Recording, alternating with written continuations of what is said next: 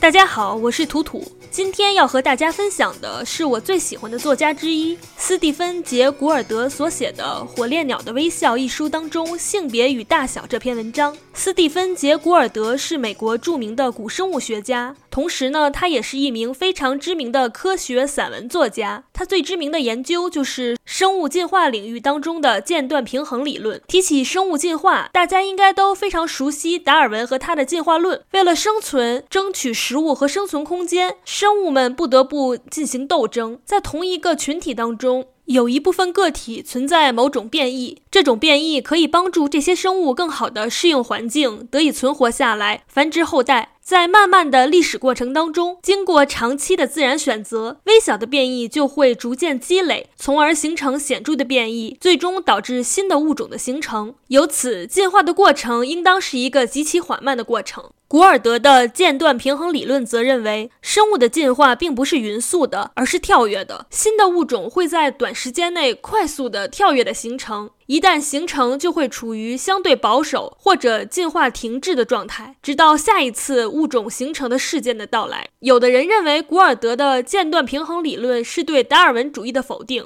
但是也有很多人认为，间断平衡理论不是对达尔文理论的冲击，而是完善。古尔德自己其实也认为自己就是一名达尔文理论的支持者，只不过他认为达尔文理论的核心是自然选择，而不是生物渐变论。在中国呢，非常知名的云南澄江动物群就是间断平衡理论的有力支持。如果感兴趣的朋友，可以有机会深入了解一下。那扯远了，让我们说回今天要分享的《性别与大小》这篇文章。在我们人类世界当中，雄性比雌性强大，似乎是一种普遍的认知。但是古尔德作为一名生物学家，通过自己的知识，例举不同的例子来告诉我们，这种认知是多么的狭隘。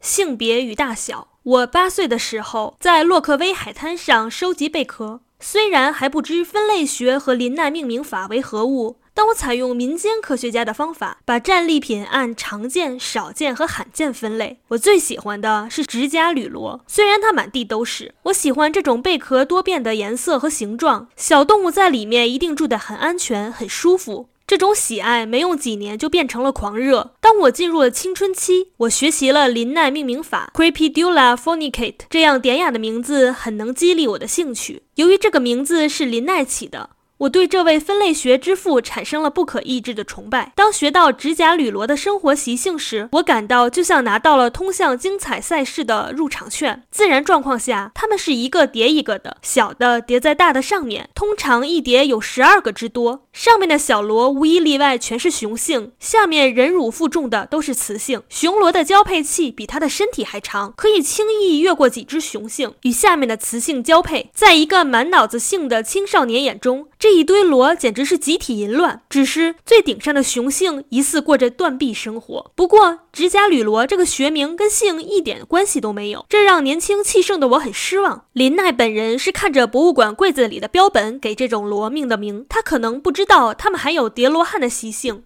Fornicate 的词根 phonix 在拉丁语里的意思是拱形。林奈是用这个词来形容贝壳光滑圆拱形的表面。没失望多久，几年后我学到了这种螺的性别知识后，我对它的兴趣死灰复燃，就连它的拉丁名都成了诱惑。指甲铝螺天生会转变性别，专业一些说就是雌雄同体。小螺一开始都是雄性，长大后变为雌性，中间的螺正处在由雄变雌的过程中。这个大厦让里面的居民安居乐业。指甲铝螺喜欢在浅海的泥沼中，但是需要附着在一个坚硬的表面上。伊莲·霍格兰德写了一篇详尽的论文，是关于指甲铝螺性别变化的。他观察到。一只螺，即大厦的创建者，一旦吸住一块岩石或者一块旧的贝壳，就开始分泌一些化学物质或者外激素，用来吸引浮游的铝螺幼体向水下移动。然后，他在岩石或贝壳构成的海床上打了六个地基，三个有其他成年铝螺，三个没有。有成体的那三块地吸引了七百二十二个幼体，而空地只吸引了二百三十二个幼体。然后，大厦的创建者迅速生长，变成雌性。其他从海面上飘下来的幼体降临在它和其他成年铝螺的头上，变成雄性。大厦的居民性别构成在一定时间内保持恒定，但慢慢的，雄性长大变成雌性，就可以分泌吸引幼体的物质。所以，大厦源源不断有新的雄性居民。大厦会长高。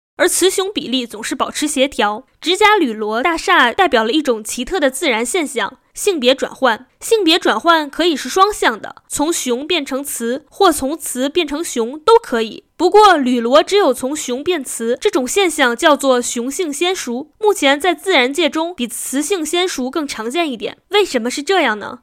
这个问题的答案可能会刺伤一些大男子主义者的自尊心。人类经常以自己和其他哺乳动物为参照系，认为雄性强大，雌性弱小，但是在自然界中。我们更多的是看见雄性比雌性体型小，精子小且数量多，多了就廉价。即使是小动物也能产生很多精子，只由包含着 DNA 的细胞核和一条尾巴构成。卵子体积大，除了细胞核，几乎全是细胞质，里面还有很多线粒体以及其他有利于核子发育成胚胎的物质。此外，卵子是胚胎的第一营养来源。最后，雌性通常担负着养育后代的任务，比如孵化、守护。因此，理论上说，大多数动物的雌性都比雄性体型大。实际上，当雄性要依靠更大的体型获得与雌性的交配权时，雌性的体型优势就被雄性压倒了。长这么大个头完全是浪费种族优势，但是增加了个体繁殖优势。赢得交配权的竞争一般需要一定的智力，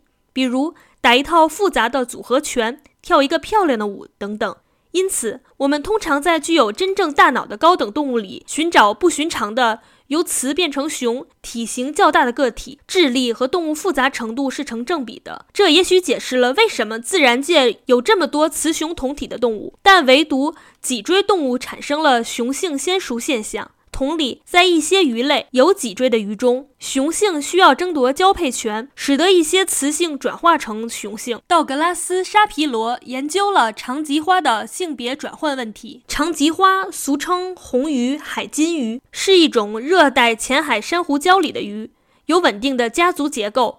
总是八条雌鱼跟一条雄鱼，雄性为了保护自己的家族，会和其他的雄鱼打斗。如果雄鱼不在了，八条中的一条雌鱼就会变成雄鱼。性别转换包括一系列的形态上的变化，颜色变得更鲜艳，背鳍和尾鳍变得更长、更复杂，以及体型变大。但无脊椎动物不一样，无论是雌性大、雄性小的蜘蛛和螳螂，还是由较小雄性变为较大雌性的指甲铝螺的例子，都暗示雌性更有优势。但是这其中的原因尚待查明。如果能找出一种理想的双向变化生物，既能从小变大，从雄变雌，又能从大变小，从雌变雄，也许我们就能了解事实真相了。这似乎不可能，几乎没有一种生物是由大变小的。谁说的？柯南不就可以吗？真是。一九三五年，关于指甲铝螺的一篇论文指出，人工可以加速或减缓指甲铝螺的性别转换进程，但是不可能逆转这个过程。不过，大自然母亲又来帮我们排疑解惑了。这种理想中的双向生物出现了，是一种植物，植物也是生物，不幸被我忽略掉了。我之前怎么只考虑动物啊？真是无知悲惨的糟老头子啊！